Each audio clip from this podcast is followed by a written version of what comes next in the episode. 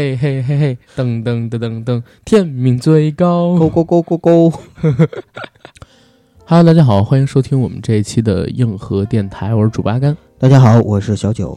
非常高兴了啊，又能在空中和大家见面。这是我们硬核电台的最新一期节目。嗯，然后这期节目呢，聊一个老电视剧，对吧？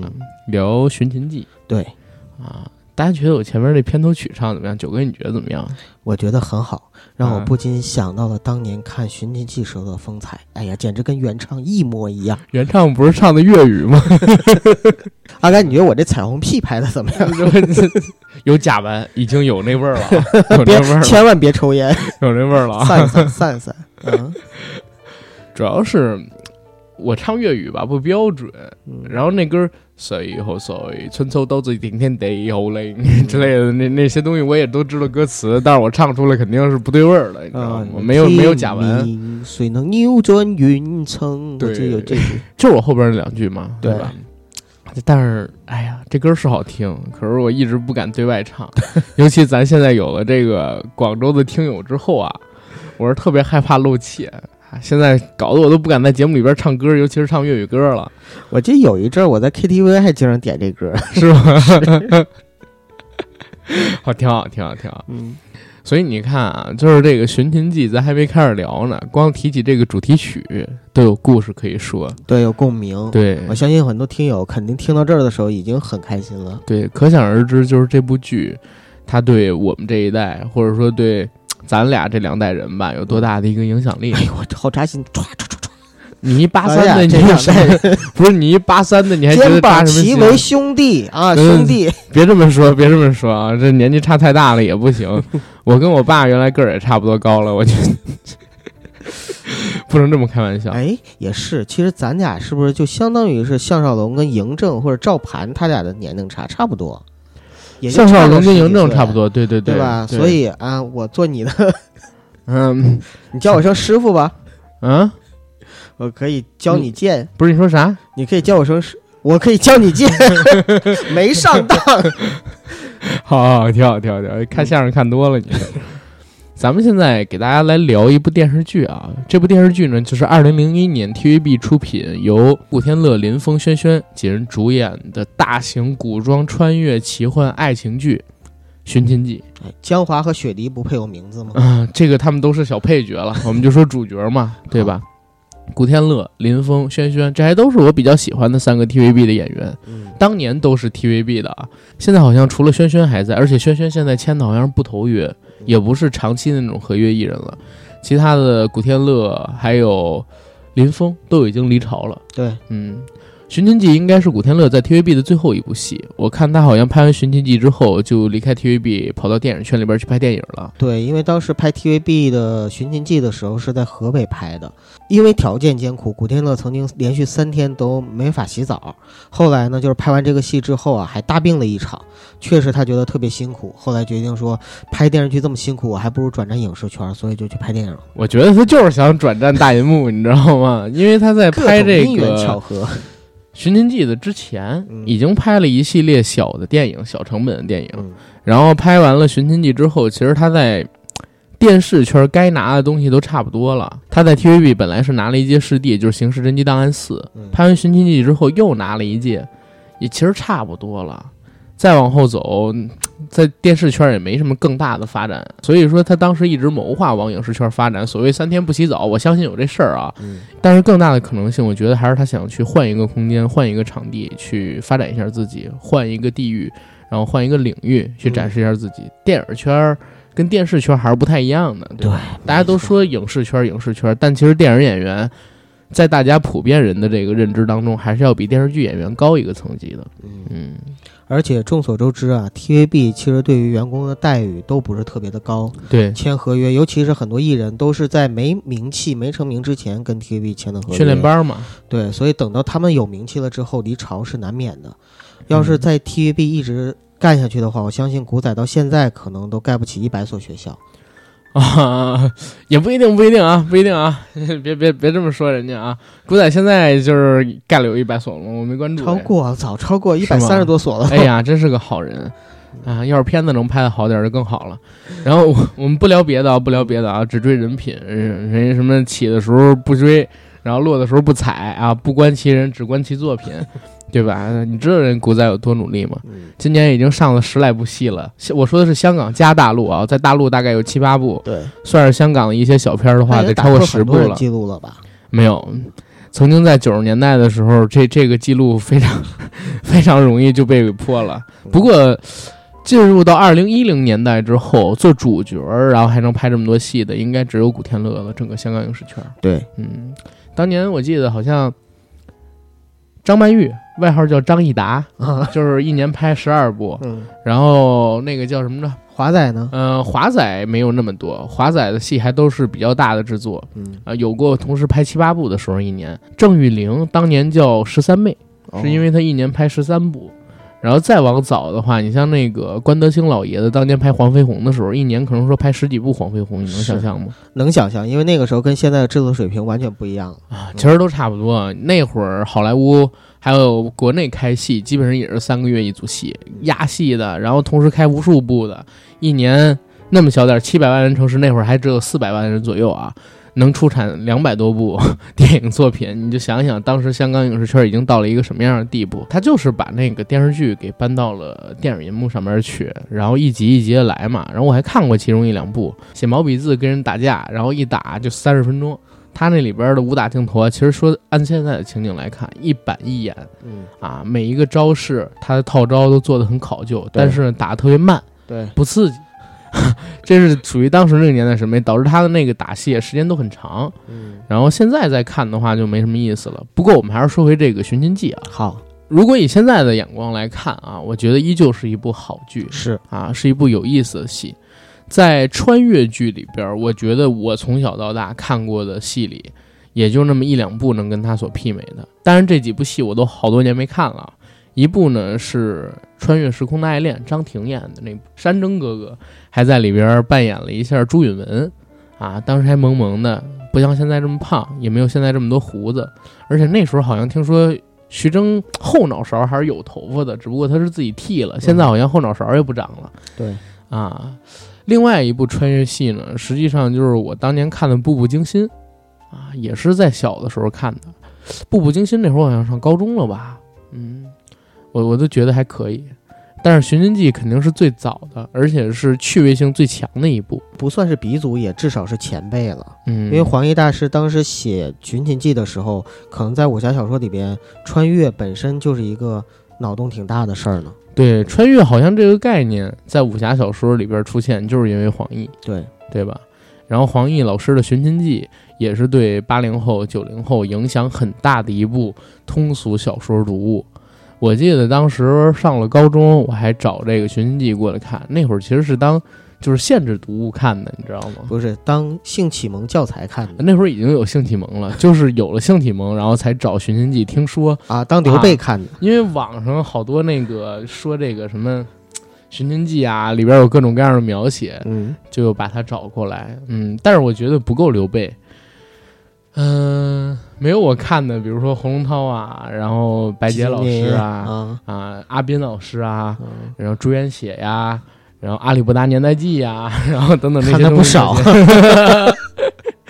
但是《寻秦记》这部电视剧还是给我留下了一个非常好的印象的。嗯，我记得那会儿好像它是零一年上的嘛，我最晚最晚是在零二年看到的，就是在电视上是吧？就是在电视上看。我们家小的时候不是能搜到那个星空卫视嘛？嗯，当时的话，应该是我刚刚上小学几年级，不是一年级就是二年级，而且不是看第一集，我是直接看到了袁华嗯在教项少龙练剑，所以我就跟着看嘛。因为袁华那个时候已经看过他的一些电影作品了，他都是一反派。那也挺早，那也就是第二集或第三集，就是那个嗯第三四集吧，元宗嘛，就是对墨子的那个举子元对宗出来。我当时看到那个镜头之后，我还挺欣喜的。我说啊，这个袁华老师肯定在这戏里边是一个重要角色，没想到后边就哎，是吧？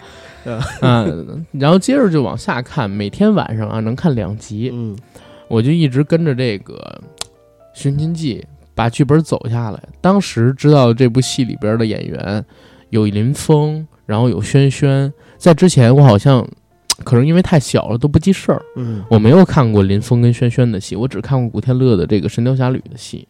其实这也是我看的第一部林峰的戏。林峰本来就是在这部戏的时候才是第二部，他刚进 TVB 没多久。啊，后来什么《大唐双龙传》啊什么的，嗯那个都是在后后哎期了。呦，《大唐啊双龙传》那也是我的童年啊，上小学看的呢。对，都是你的童年。对啊，嗯，哎呦，《大唐双龙传》重扣，对吧？哎呀，哇天啊！哎，说起来，这还是我看的轩轩的最后一部戏，好像是就是对之后我就没有再关注过他演的 TVB 的剧了。啊，可能那个时候你就上大学了嘛。对，因为本来《寻秦记》这个电视剧我就是在大学的网吧看的，就跟你的收看渠道就不一样。哦呦，好有年代感。对啊，当时就是在网吧看，然后看了两集之后，我就觉得特别有意思，回头就找了那个《寻秦记》那个小说看，嗯，因为之前没看过黄奕的书，嗯然后看了之后，哎，觉得特别好玩，然后又翻过头来断断续续的在网吧里边刷夜的时候无聊 啊，然后打开啊那个 C 盘或 D 盘，然后找这个《寻秦记》看，哇塞，哎，九哥，你看过有一个视频吗？嗯就是有一个呃年度最搞笑视频，里边讲心怀天下的人在哪儿。视频里边的内容是一哥们儿在网吧看新闻联播，旁边人都在打游戏。这个现在看很奇葩啊，但是你们那个时候会不会比较常见一些？有，因为嗯其实，在网吧里边，不光是看新闻联播、写论文、做作业，很多的时候，因为我们没有电脑，那个时候大学嗯不是人手一台电脑的，那时候连人手一台手机都做不到。大二大三的时候，宿舍里边才有了第一个电脑，然后后来才一台是吗？对一台大大家一起用，传呢对，啊，后来才慢慢的，大学毕业之后才慢慢的每个人都拿着笔记本。明白了啊！你们那会儿连买个本儿都那么费劲啊？当然啊，所以网吧里边干啥的都有。我说那个本儿，我们上大学的时候，基本上就是到了晚上，嗯大家各自带上自己的耳机，啊，然后开始在那缺少卧谈会的。快乐卧谈会是有的，因为那个时候我们男生宿舍还是比较麻烦，你知道吗？他搞熄灯，啊，搞熄灯主义的话就挺不要脸的，大家没事儿干。，都是这样。对，一熄了灯，然后大家有人拿着这个手机看小说，但是绝大部分的时间大家都在聊天儿、聊剧，里边也聊过《寻秦记》有关的故事。嗯你看《寻秦记》这戏，我当时讲不是在这个一二年级的时候看的吗？嗯其实印象不深。我印象最深的其实是在我上三四年级的时候，也就是说零三零四年的时候，当时北京三电视台每天晚上应该是在六点左右吧，会放一集电视剧。嗯然后我是在那个时间段看，哦，五点半，五点半开始放电视剧，我是在那个时候完完整整的看了一遍《寻秦记》，然后给我留下的印象很深，知道这个哦片头曲《天命最高》是古天乐唱的，就是二刷的时候，对，很好听，而且还给了我一个印象，就是古天乐变黑了。啊，因为我在这个《寻秦记》之前看过古天乐的作品，就是《神雕侠侣》。嗯，那后来像《刑事侦缉档案》啊，还有一些其他剧都是补的，对，对吧？包括他跟袁洁莹合作的那些戏，我都是后补的。确实，突然感觉就是这个人，哎，怎么变成混血了？跟周围的人比，就是加深了大概三四个色号。嗯哎呦，反而当时的印象是很深。但古仔变黑了，我在当时觉得还是特别好的一件事情，因为他白的时候啊太奶油了，嗯，变成黑了之后就很硬汉。所以他这个突破特别成功。对他这个肤色转变特别成功。好像我看他变黑的第一部戏，也确实就是《寻秦记》。对你知道《寻秦记》还有一个说法，嗯，就是《寻秦记》里边所有皮肤黑的人或者肤色黑的人都活到最后。比如说林峰，其实肤色也很黑，对对对，当时跟古天乐算是不相伯仲吧，只比他浅一点儿。毕竟是学生嘛。然后里边轩轩其实也肤色偏黑，对，包括郭羡妮吧演的秦青不应该是郭羡妮吗？啊，我一直叫他郭羡妮 啊，郭羡惊惊惊着东北话东北话啊啊，当你走了，郭羡妮儿走了，郭羡妮那是东北话，郭羡妮儿啊，郭羡妮儿是河北话、河南话，他们全都挺黑的，反而是你像白的那些就全没活到后面。比如江华。啊，你知道为啥吗？就是因为秦朝上黑，秦朝确实上黑，因为秦朝那个时候好像还把自己的这个国命定为黑水嘛，对，因为他对吧？当时是五行嘛，对，这个其实，在《寻秦记》里边啊，小说里面有写，我忘了在电视里边有没有展示。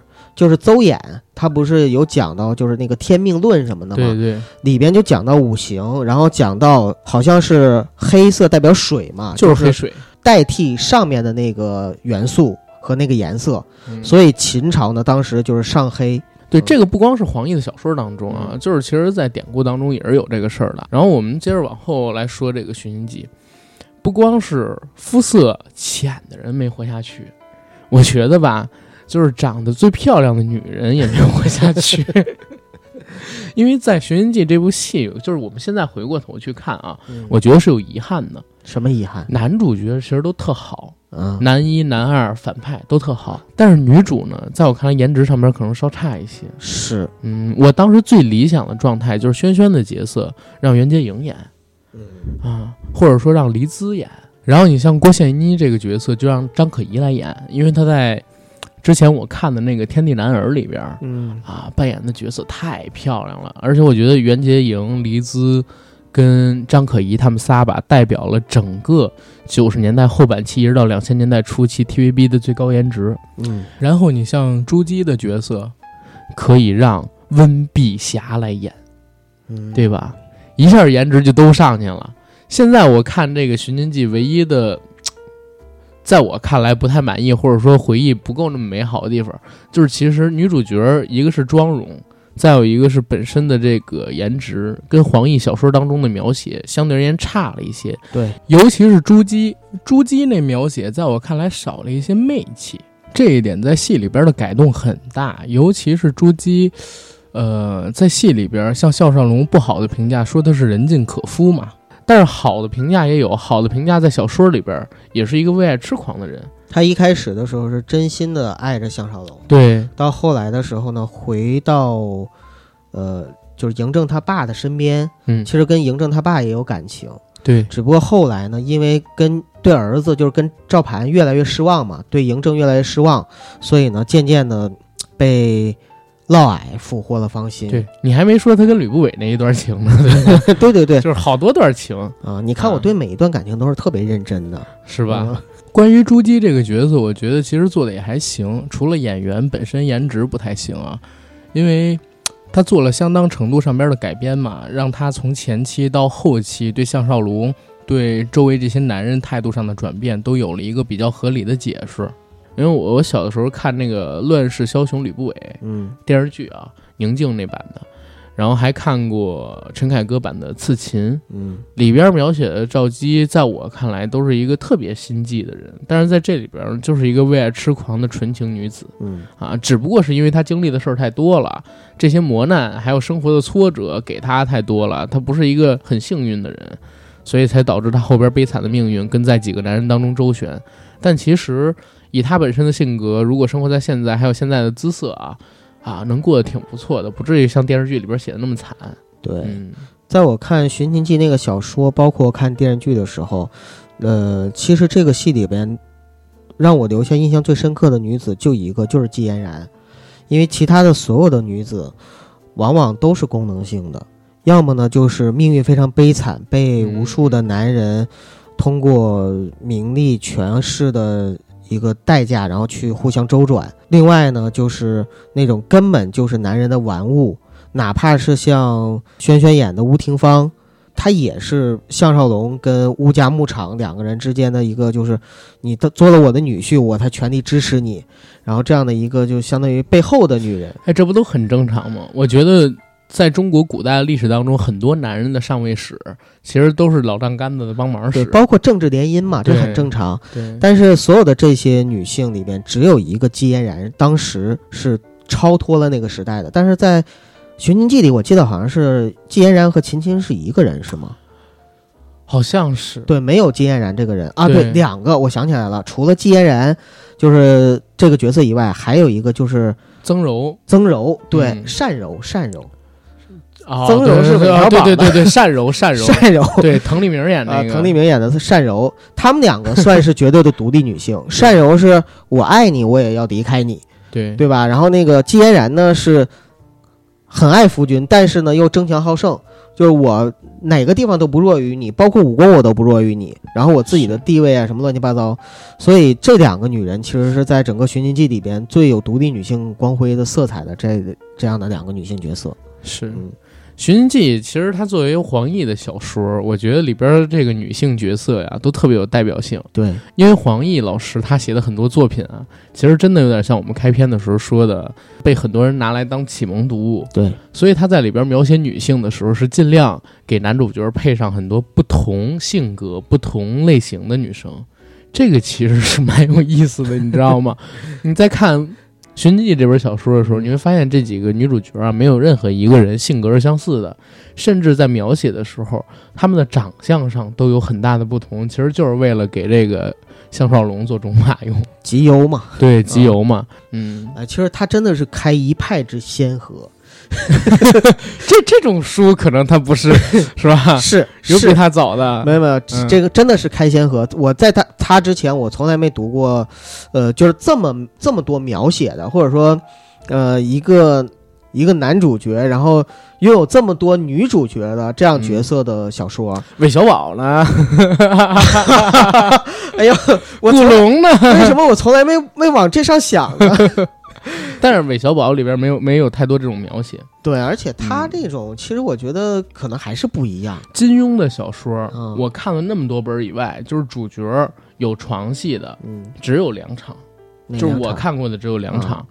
呃，真正真正成了的床戏啊，嗯没成的，你像萧峰什么的还有，对吧？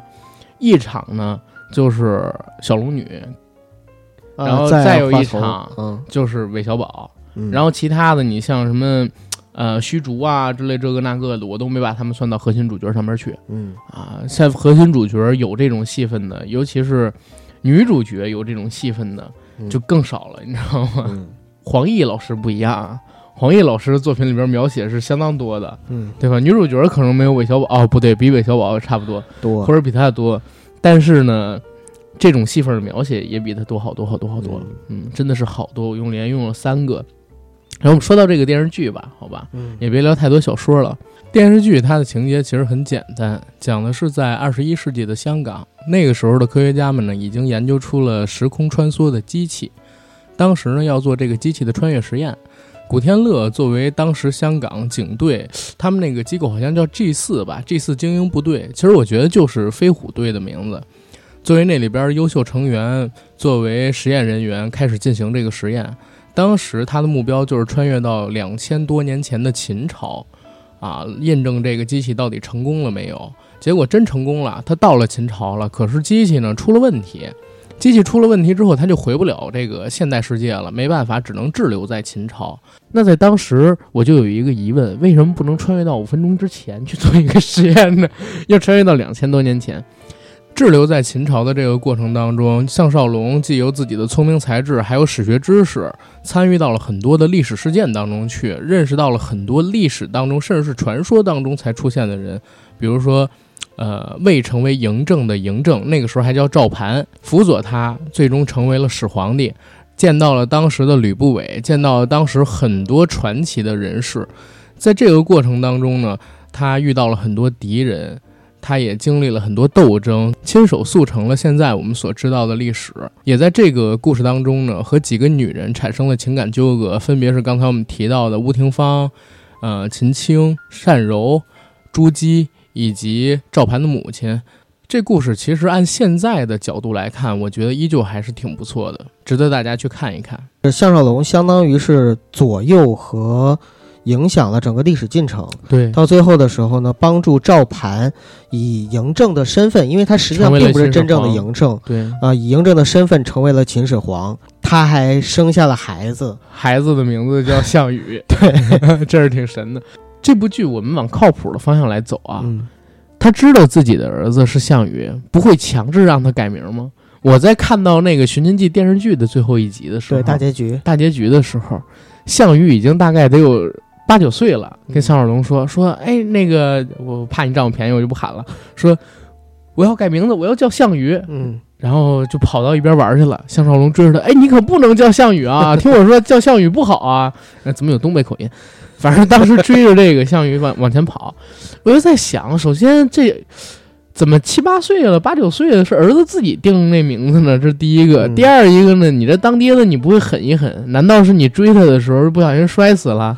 那你怎么在后边这几十年的过程当中，你没让他改名呢？不把这历史改一下呢？对吧？最起码让项羽成另外一个人嘛。而且有一最大的问题就是楚虽三户，亡秦必楚，对吧？项少龙他是没有国别的人，嗯他是香港人，然后穿越到了古时候的战国，那会儿还没有中国的概念呢。你想想，哎呀，所以这剧你不能以正常的历史观来看的。包括他在里边对很多历史人物的描写，我觉得也是挺神奇的。对一个穿越剧，当然不要用历史观去看了。对，嗯而且他对这个黄奕的小说也做了好多魔改啊，对，对吧？像里边合并了角色，然后还把武功的情节给弱化了。其实，在黄奕的小说里边，武戏是挺多的。对，然后剧本的描写呢，其实无论是从人物上面，还是从剧情上，相当于做都是为了便于，呃，TVB 它的风格，所以做了删减和合并。对，嗯他他经常会魔改一些戏，就是 TVB，包括金庸剧都魔改好多。那你知道这个戏好就好在哪儿呢？嗯它虽然改了很多，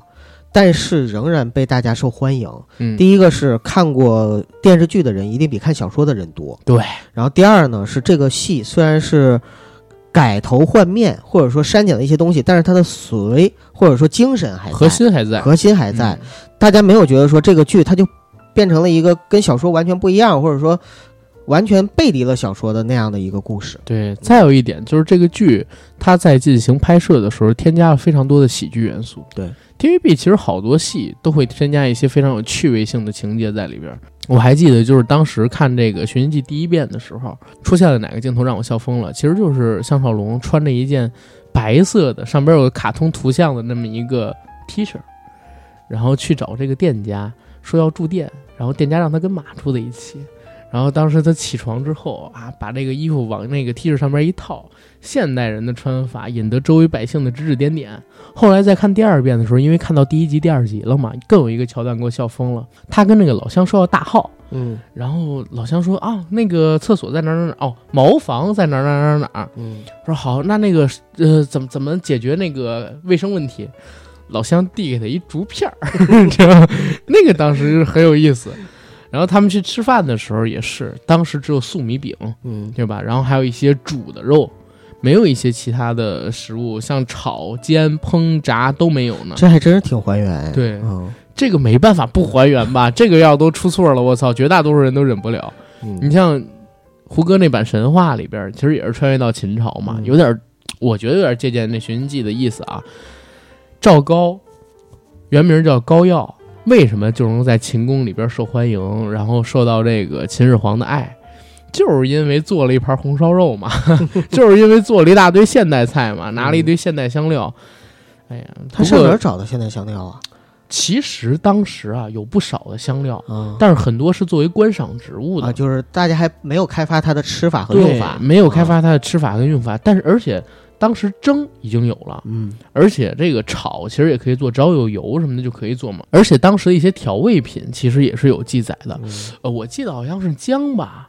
还是哪一个调味品是很早很早就在这个古书里边有出现了，而且花椒，嗯，花椒好像是啊，不对，花椒就不是秦朝了，花椒要更晚一些。对，而且花椒刚嗯到中国的时候特别贵。对，嗯当时反正是有一些调味品的，但是神话做的肯定就没有像这个 《寻秦记》做的这么考嘛，对吧？嗯寻秦记》还有一集是他妈项少龙说：“哎，今儿月亮怎么这么远？说农历是八月十五啊，我们这边要做月饼，然后给大家做了个月饼出来。”我也觉得挺神的。秦朝的时候找糖也挺难，是对吧？不是关键？秦朝的时候人不知道月饼是啥玩意儿的。对，不知道月饼是啥玩意儿。他说在我们老家吃月饼，纪念一个叫屈原的人啊，不是屈原是说错了，然后 月饼讲了那个嫦娥的人。明朝的时候，对对对，讲有一个叫嫦娥的人奔月的故事，在秦朝的那个时候，哎，电视剧还是蛮有意思，它这些点其实构成了这部剧很大的一个趣味性，是然后让大家喜欢看。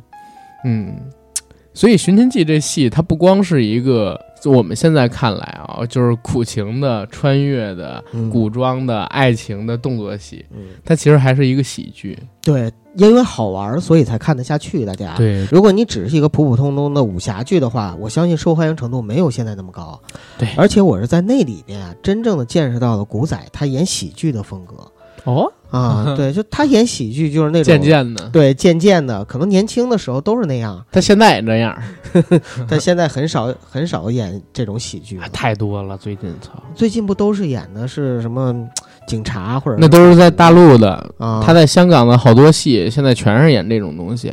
你看那个前些年《喵星人》还演了，但是那那、啊但是最近几部稍微有点票房，就是所有破亿或者说两三亿、四五亿的，全部都是犯罪片，嗯，或者说就是警匪片。对啊，然后《喵星人》《神探驾到》之类的这些东西，全部都是那种渐渐的喜剧，而且拍的都烂极了烂。极了。嗯，嗯，不聊不聊现在的古仔啊，我们回到当时这个剧，当时古仔好帅啊，真的好帅啊！颜值巅峰。对，应该是刚刚满三十吧，我记得他好像是七一年生人的。嗯然后这部戏是零一年的时候拍，零一年的时候上的，也就是说他刚满三十岁，然后拍的这部戏，颜值巅峰，正好也是体能跟在 TVB 电视生涯的一个巅峰。所以《寻秦记》这个作品现在还被人津津乐道，我看好像明年还要上《寻秦记》的电影版，叫《明日战记》，是吧？谁演呀、古天乐跟轩轩啊，啊，对，前两天的时候在微博上面，古天乐和轩轩两个人这个 CP 又炒火了啊，那是因为犯罪现场，啊。犯罪现场要上了，犯罪现场里边也是他们俩人演那个男女主角，但是他们两个人相当于是再次合作，这个对，跨世纪的合作，挺让大家觉得挺那啥的啊。一代人的记忆嘛，对，真的是一代人的记忆。我们小的时候看古天乐跟轩轩合作的戏，应该有过两三部。我看的有两三部，可能他们实际的更多啊。我自己看有两三部。你看《天地男儿》他们里边不也合作了吗？那时候算是 TVB 的当家的小生和花旦。呃，古天乐当时肯定是算了，就是到《寻秦记》的时候肯定是算的。然后《天地男儿》的时候还算是正在力捧期，那会儿是九六年嘛，嗯他还在上位的过程里边儿。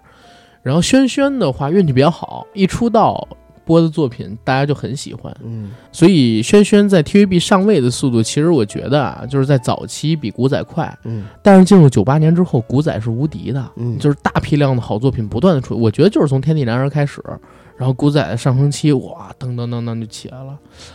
林峰也很快。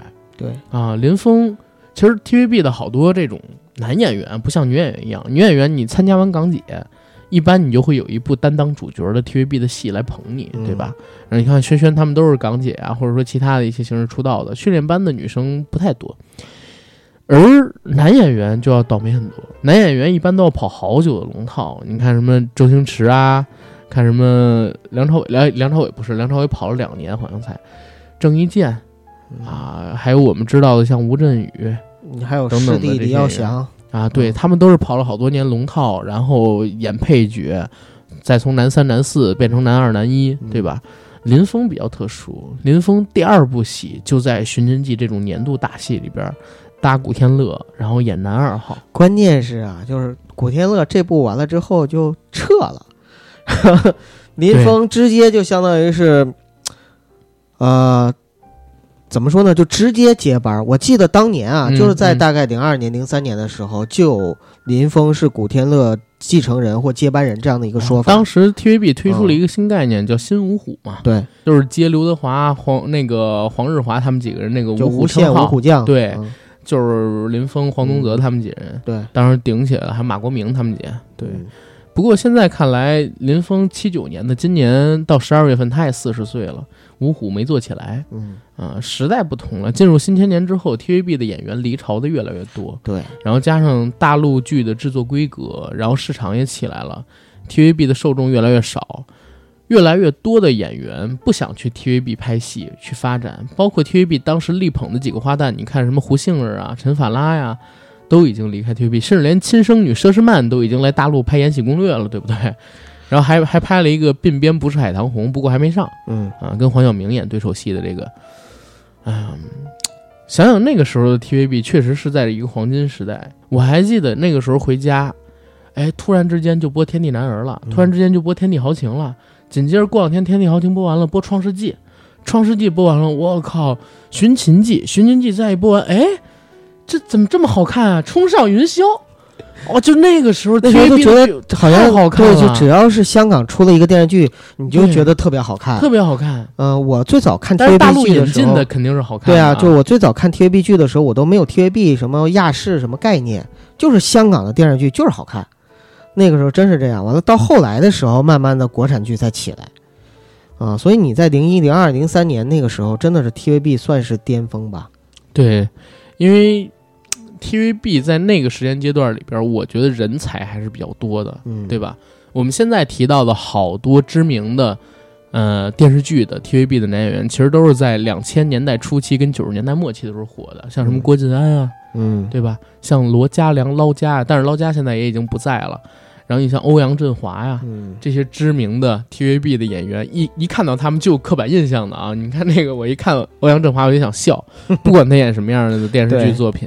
然后我一看郭晋安，我就觉得他是不是又要演傻子？是不是要反正是个烂好人？对啊。哎，有他去年演了一部特别特别坏的戏，叫《嗯再创世纪》。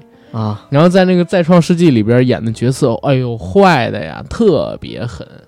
他嗯。今年现在就是最火的《从前有个灵剑山》，啊！那里边他演的是掌门师兄，一个二到不行的一个人，五十多岁的掌门师兄。对，，也是过来，我觉得就是来大陆捞金的，哎，可以理解，可以理解，也允许人家赚点钱吧。赚钱很正常啊、对，而且啊 TVB 的待遇确实太低了。那，你想，香港一个普通的工人一个月一两万港币的收入，这都可能算是少的。TVB 的工资也才两万来块。那个时候的很多 TVB 的演员其实已经红了，在大陆都很火了，但是他们不知道，他们在香港街头走的时候，就其实跟普通香港的职员差不多，也要供楼，有些甚至连楼都供不起。对呀、然后等到他们来到大陆之后，突然之间像打开新世界大门一样，你知道吗？不是，其实他们一直知道大陆可以挣，嗯但是为什么有的时候来不了？一个是因为自己的合约没到期嗯，啊，因为 TVB 这个合约还是挺狠的，你要在大陆接演艺工作要经过他们的。对，而且公司抽完成之后，自己剩的也没有多少。再有一个呢，就是在在那个时代啊，就是两千年之前跟两千年代初左右那个时代，其实大陆拍戏也给不了特别高的钱，对吧？只不过就是不像那个 TVB 一样给你发工资，是每部戏给你结一次，算下来肯定还是比 TVB 多但也没高多少。而且那个时候大陆拍戏多艰苦啊，嗯对吧？当时我们在节目开场的时候聊到古天乐去涿州影视基地拍这个《寻秦记》的时候，曾经三天没洗澡，那还是嗯两千零一年。对，女演员能受得了这个的也不多，唉，嗯，而且那个时候香港还是比较香的，是那时候香港很香啊，所以看到大陆的时候，还是觉得是上山下乡的感觉。对，嗯，所以你看，跑到这个大陆来拍《寻秦记》，就把古仔给难到了。古仔说：“哎呀，我一定要帮大陆建学校，让孩子们都有文化、有知识，以后多建澡堂子，然后让我们拍戏的时候可以洗上澡。”当然这是开玩笑，开玩笑啊，嗯，嗯好吧，这是开玩笑，不要不要拿人做慈善说事儿。做慈善这个事情，古仔是非常值得鼓励的。嗯，然后说回林峰，我觉得林峰能受力捧，一个是本身的形象其实挺好的，然后再有一个就是演技也不错。关键的一点是因为背景好，我就想说，难道你不想说说他的背景吗？当然是背景好，要不然的话哪会这么受力捧，对吧？嗯哎呀，当时林峰的家境已经被人知道了。林峰他其实是福建生人，厦门人。两岁的时候举家搬到了香港去。嗯他们家其实，在厦门做房地产做得非常成功，对吧？啊，也是某某公子级别的人啊。嗯所以现在林峰为什么对自己演艺事业，在我看来不是特上心？其实他每年还得回家去工作几天，去处理一些这个公司的事务。是，嗯，但是林峰我觉得特好，就是为人特低调。嗯，没有什么乱七八糟的那种富二代的新闻出来。对呀、你想在香港那样的狗仔环境下，他能够到现在为止没看到什么八卦新闻，对就说明林峰真的是一个挺洁身自好、挺自律的人。对，而且也是高材生，从小就是别人家的孩子，长得帅，身材好，个儿也不错，尤其是在香港啊，比起来。更是当时他们学校里边学霸，从小到大参加各种各样的比赛，才艺也都有，然后都取得了很不错的名次，一直都是他们那边的神童。《寻秦记》是林峰的第二部戏，在这部戏里边，他把一个原本少不经事，后边老谋深算的嬴政把握的特别好。腹黑的转化，在我看来是那一辈儿的男演员里边做的最好的。你像黄宗泽、马国明之类的，他们那一辈儿里边的人，没有一个能跟他比的。呃，嗯林峰拍这个《寻秦记》的时候大概多大？呃，应该是二十二岁。你看才二十二岁，嗯我还记得就是当时在《寻秦记》里边，他黑化了，就是嬴政黑化了之后，然后最后几集跟就是古仔演的项少龙两个人对决的时候，不落下风。一点儿都不落下风，无论是在演技上还是在气质上。所以我就想，徐林峰那时候二十多岁啊，就是刚出道，而且才是他第二部戏就能够演得这么好，他真的是很有天赋的一个。可能他在家里边儿经历商战的时候，真的就是这样的，你知道吗？不是他经历，至少他看着老子经历的时候，他是啊有生活的。对，但是那个时候，现在我我前两天因为还回看了两集《寻秦记》，为了做这期节目，我觉得林峰还是稍微有点用力过猛。嗯啊现在，但是这两年演的越来越好。这很正常。对嗯他也因为这部戏开始跟这个古仔建立了非常深厚的友谊。对，然后今年还是去年的《反贪风暴》最新一集里边，嗯，他还作为反派出场了，挺好演的，嗯非常好，非常好。嗯。不过那个时候林峰稍微还有点婴儿肥，好像是好像是因为年轻时候都是这样，稚气未脱，是对，吧？稚气未脱，显得就是古仔年轻的时候其实也是有一点婴儿肥的。嗯。他的形象实际上，我现在回看的话，就是看他从前往后的这些戏，真的是颜值在不断的去变化，当然都很帅，而且呢，越到后面的时候又有气质越 man，啊、但是嗯真正巅峰的时候，确实是在《寻秦记》，或者可以这么说，就是他白骨时期，我认为颜值最高的就是。呃，《神雕侠侣》啊啊、然后黑谷时期颜值最高的就是《寻秦记》，因为再到后面的时候，实际上他就走的是一个就都市型男的路线路线。对，你包括现在的话，其实颜值已经没有那么高了。现在的话，古仔给我的这个 反差还是蛮大的。嗯前两天我看了他们犯罪现场做的一个直播，就是当时在宣发期的时候，他们去做直播，结果去了快手，到快手总部里边，然后去做宣传，用快手总部的一个账号。当时工作人员给他就是讲解如何使用这个滤镜嘛，结果把滤镜一拉，把古仔的眼睛变得，他本来眼睛就很大，对，变得特别像外星人。然后下巴快给变没了，你知道吗？然后比他更恐怖就是轩轩，嗯，轩轩再把那个镜头拉到最大之后，直接变成了外星人。就是明星跟普通人还是不一样的。嗯咱们现在看到网红，可能说现实中是个大脸盘子，对，然后滤镜拉开之后，大家看到是一张很美的脸，但是明星他本身脸就已经很小了，然后再上这个美颜跟滤镜，就会变得非常吓人。对，就跟我看那个 Angelababy 当时她开了一个滤镜一样，因为她本身本人特别瘦，我曾经嗯见过她，就是拍跑男的时候，大概也就八十多斤，然后脸很小，再一开了滤镜，然后美颜。尖下巴磨皮之后，脸上已经看不出五官了，下巴也已经变得尖到不行了。这个实在是太恐怖了。有那么夸张吗？真的要这么，要不要拉嘛？夸张，对吧？啊，还是说回《寻秦记》，说回《寻秦记》，越聊越远。《寻秦记》这个剧，当时我我看的时候，我还在一直想，就是说项少龙他后边会有一个什么样发展。那个时候我没有看过《寻秦记》的小说，明白。而且那时候你很小，对，很小。然后我一直在想，当时你知道吗？还不是成年人，没有都要这个想法。嗯当时我还在想，就是轩轩跟这个郭羡妮儿之间，我选谁啊。啊？我哪个都不想选，你知道吗？我当时选谁呀？我当时其实挺想选那个呃朱姬，啊，还有当时项少龙有一个未婚妻，那个未婚妻是哪一国的公主的？赵国的公主，赵倩对赵倩，啊对对对，选朱姬跟赵倩的，因为他们俩可能说还稍微好看一点，陶莹莹还是不错的，嗯，嗯，对，你知道我在看那个呃《寻秦记》的时候，其实印象最深的是什么吗？嗯。是他跟赵雅之间的感情，因为赵雅实际上是整个整个《寻秦记》那个小说里面，或者说这个故事里面啊，呃，跟项少龙就是爱恨纠缠、纠葛最多、最长、最深的一个女人，而且，呃，其实黄奕在写这个故事的时候，给赵雅的形象是最丰满和立体的。对，死的时候，死在项少龙怀里的时候，曾经说了一句话，就是，念的一首诗，是项少龙当时在最开始泡赵雅的时候说的，就是“金风玉露一相逢，便胜却人间无数”。又把牛郎和织女的故事给赵雅讲了一下，所以呢，就是赵雅把这个故事和这首诗记得特别清楚。所以当时赵雅惨死在项少龙怀里的时候，再念出这首诗，哎，真的是让人肝肠寸断。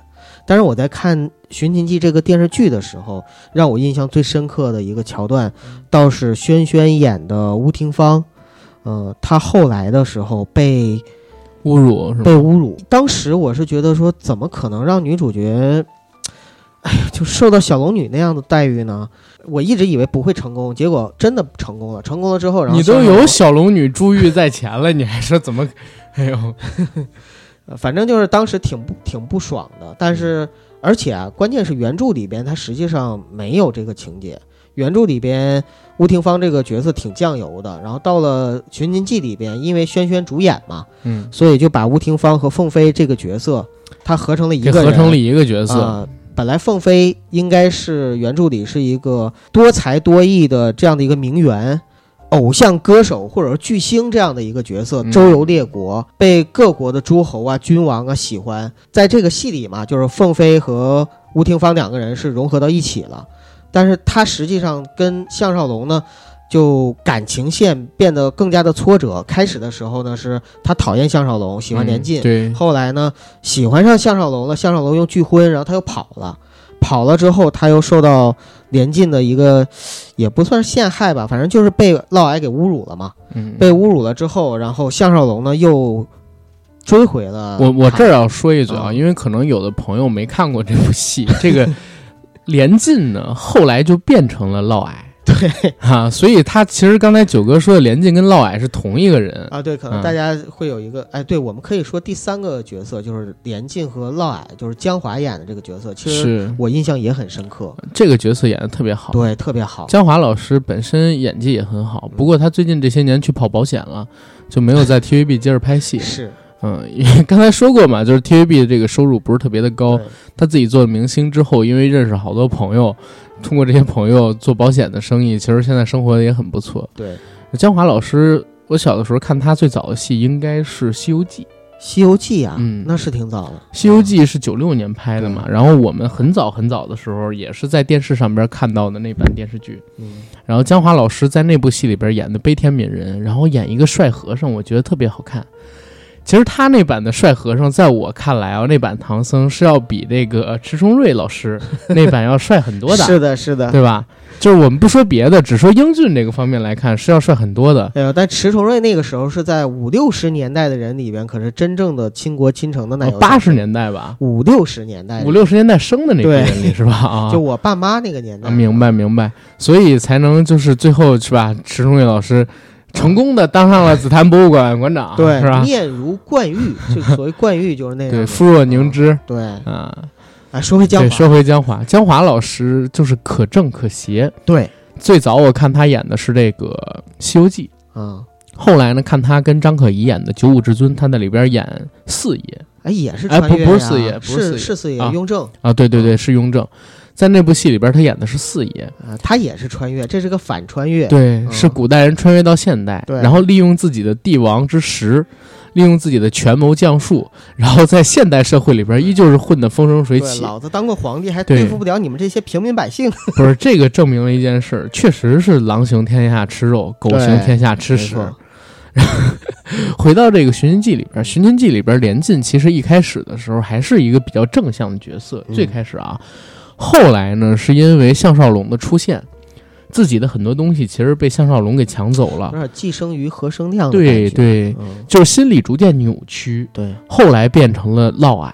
对，嫪毐其实在历史当中，他是一个在计谋上啊没有那么被过多描写的人。历史上面对他描写最多的，其实他是一个大阴人。对，对，这个大阴的阴，其实指的就是生殖器大。对，有一个传说呢，是嫪毐曾经在街上表演，表演啥呢？用自己的这个阳具啊，去拧动车轮，木头做的车轮，然后可以转好久。所以当时呢，有绰号叫大阴人。而在质子就是嬴政，那个时候的嬴政，历史当中啊，会呃传说当中的历史啊，传说当中的历史不是，但不是小说了啊，肯定要比小说，呃有意思一些。说他们在回到秦国，以质子的身份交换回国之后，吕不韦呢逐渐控制不住朱姬了，对对吧？所以当时呢，就找了这个所谓的大阉人，假扮成太监，去作为男宠伺候当时嬴政的母亲。对，没想到呢，就惹祸上身嗯啊！他们俩勾搭成奸，而嫪毐呢，在宫里边吧，欺男霸女，泡了好多的宫女，养了自己的一批势力，然后进而还想要颠覆嬴政的统治，甚至跟嬴政的母亲还生了孩子，生了私生子。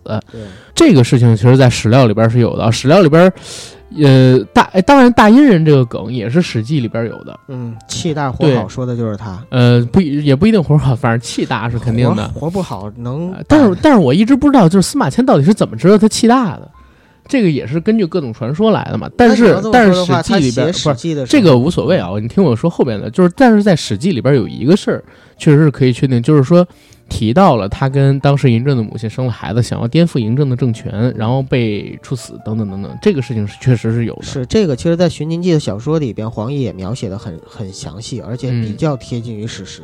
嗯，对，黄黄奕的那个电视剧啊，就是《寻秦记》版的电视剧嗯里边的描写，我觉得是很不符合事实，也不符合黄奕的那个小说嗯啊。《寻秦记》那里边呢，就是嫪毐跟嬴政的母亲诞生出了炙热的真爱，对吧？然后当时嬴政因为已经腹黑了。他反而是看到自己的母亲在和其他男人搞到一起的时候，一个是觉得丢了国家的颜面，一个是觉得让自己颜面扫地。然后当时呢，对自己的母亲下达了各种的禁令，而当时的嫪毐已经开始为了朱姬不顾一切了。嗯。啊！他们两个人之间的那种真爱其实是挺让人动容的，只不过是发生在错误的时间、错误的地点、错误的人身上而已。所以最后那一幕就是，嗯，呃，嬴政去收拾他们，然后他跟朱姬两个人殉情。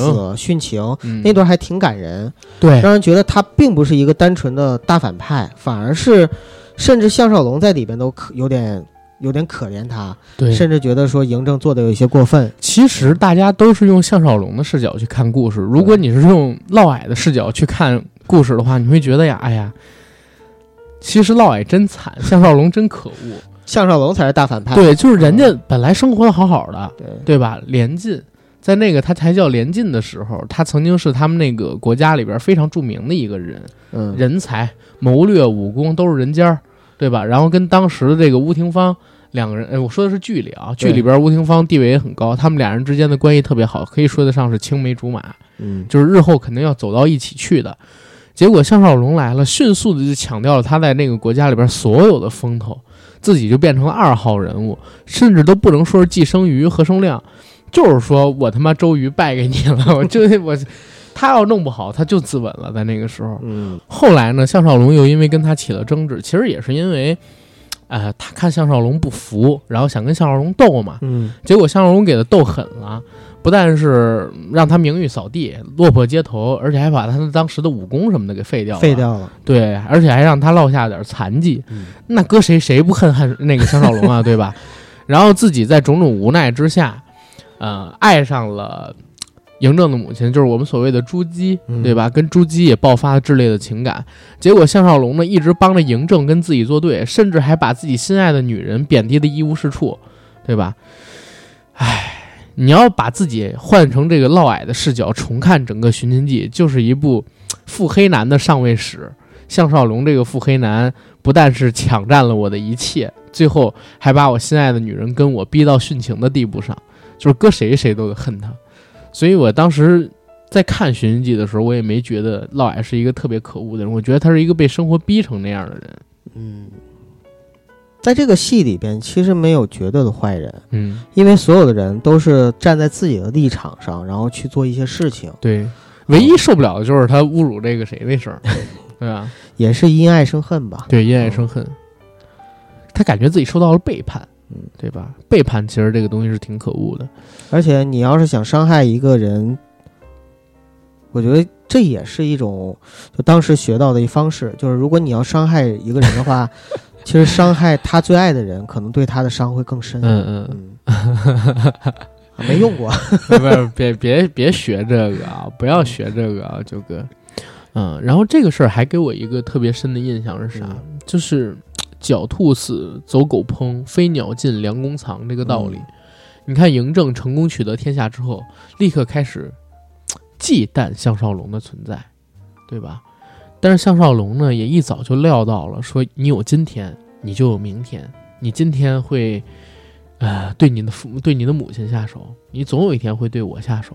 他对他毕竟几千年知识在那儿摆着。对呀、他也知道秦政是一个不是，他也知道历史上边嬴政是一个非常残暴的人。开始项少龙还想着自己能不能改变他的性格，在电视剧里啊，但是后来的话，发现越往后走，世界越一步一步的推着嬴政成为历史上那个嬴政，实际上是有一个非常大的变化。开始的时候，他们刚刚回到秦国，嗯，让嬴政好好读书，不读书；让好嬴政好好习武，不习武；让嬴政呢，呃，去经历一些所谓的挫折教育，嬴政也不理，对吧？他甚至觉得，哎呀，项少龙你就做我父亲吧，然后我不想当什么国王，嗯然后不想当始皇帝，如何如何。他自己呢，偷偷离开当时的都城，到市集上边去玩，还认识了一姑娘，对吧？跟这姑娘还诞生了不错的情感。但是，因为出了城，啊，他自己呢跟那个当时的侍卫什么的都没有保持联系嘛，被走散了，落魄街头，做乞丐，被人看不起，各种打骂，说我是世子，我是嬴政，别人还不相信，给他欺凌，给他压榨，甚至还去做苦力修长城。在那段时间里边，出现一碗饭，一群人要抢着去吃，稍微自己做的不努力，牢头跟监工就会拿皮鞭子狠抽他，嗯然后浑身上下都是伤疤，整个人经受了很多，脏兮兮，几个月也没有洗澡。自己爱的那个女生啊，甚至后来的话也经历了一些变故，直到他被人发现，原来真的是嬴政，送回到王宫里，他才脱离了那段炼狱般的生活。但是也是因为那段生活，他了解到，就是说他现在这个位置得来有多不易，没错，而且也知道在这个社会上边生存法则是什么样，因为在底层见到了太多那些残酷的东西，尤其是在修长城那段时间里边见到太多残酷的东西，回来之后励精图治，嗯，就要做个牛人，再也不需要被人欺负的人，所以。整个变成了他一个腹黑的转变，就是在电视剧里边是有这样一个完整的描写的，这个我觉得很厉害。关键这个也是电视剧的原创，我觉得这个是电视剧可以为他鼓掌的地方，就是他把嬴政的整个的转变过程写的比较自然和合理化。在小说里边啊，其实不是说黄易大师写的不好，因为小说里边嬴政他以前叫赵盘，然后他的转变是他妈妈死，然后他主要是为了报仇，最开始是仇恨。逼着他励精图治，到后来的时候呢，渐渐的迷恋上了权势，他也有一个漫长的转变过程。但是因为在电视剧里边，你要交代人物的时候，你没有办法这么细腻和这么漫长的功夫去描写。呃，其实，在电视剧里边也写了嗯他要给他母亲报仇的这么一个事情，经常跟向荣吵架，说你忘了吗？你要为我母亲如何如何，你要为她报仇啊！嗯你现在在做什么？然后你忘了吗？你忘了你的初心了吗？开玩笑，开玩笑啊！啊，一一直有这样的梗出来。对，嗯，后来这个转变，其实我觉得是一个可能比原著都要精彩的一个转折点，就是他性格上边的这个腹黑的转化。让他更丰满了。对这里边真的是让乌廷芳和嬴政这两个人物，我感觉都更丰满了。然后像江华演的连晋和嫪毐啊，因为他实际上融合了你你就嫪毐就行了。你因为刚才为什么后边我补了一句？因为我怕前边说的时候，好多人都以为这是俩角色，因为有人可能没看过这个。但是他实际上融合了三个角色。是所以所以你称呼的时候，就是说嫪毐啊这个电视剧里的角色本身融合了啊什么什么什么。江华演的嫪毐这个角色啊，实际上人物更加的立体。为什么？因为他融合了三个角色，前期是连晋，嗯后期呢是嫪毐，哦，然后关键呢还融合了第三个人是连晋。后来为了连为了给连晋报仇，他的师兄也是呃吕不韦手下的一个爱将，就是管仲邪。他们三个人的角色其实融合到了嫪毐这一一个人身上，上啊，所以就让他就变得更加的丰富和丰呃，所以就让他的形象变得更加的丰满和立体。明白。嗯啊。但是在这个电视剧里边，我觉得嫪毐的一个整个形象转变，就像我刚才说的那个一样啊。我刚才其实，在以嫪毐视角看项少龙的时候，把他所经历的故事重新说了一遍，对，已经是很丰满了。在我看来，这是一个非常成功的改编，对吧？但是，哎，还有一个角色我们没有说到，那个角色就是单柔。啊，啊，单柔其实在最开始的时候就认识到了项少龙，然后也一直陪着项少龙，但是不表达自己，对吧？他其实一直爱项少龙，项少龙隐隐约约也能感觉到单柔对他的那些情感。哎，我有点忘了，在电视剧里边他的结局是什么样子的他的结局也是跟这个项少龙在一起了。啊？在电视剧里边，他跟项少龙在一起了，对，哎，那挺好的，因为你知道，在小说里边啊，她实际上是嫁给了项少龙的一个朋友，电视剧里边她其实是在结尾的时候，嗯吴廷芳不是被五人清白了吗？对吧？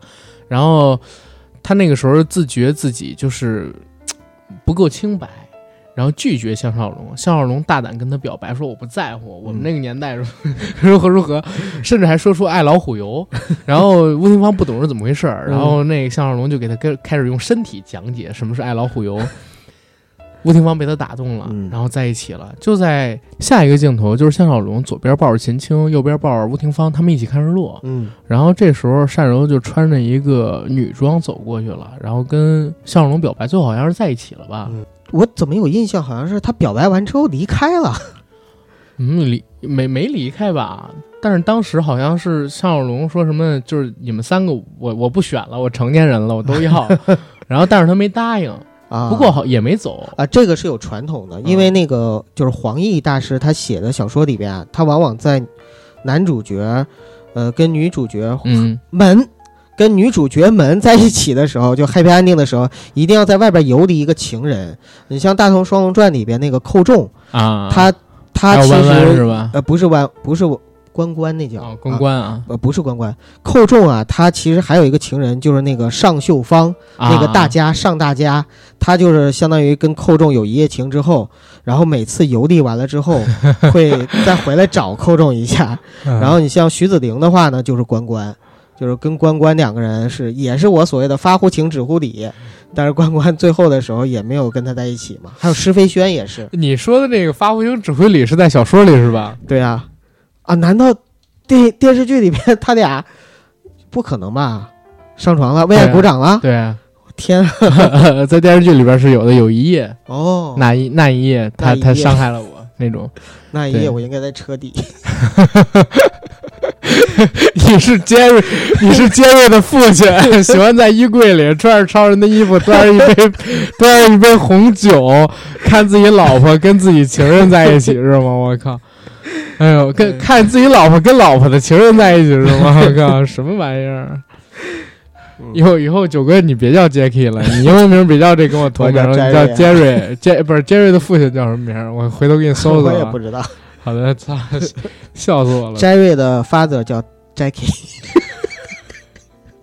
那你叫 Jerry 吧。处处想占我便宜。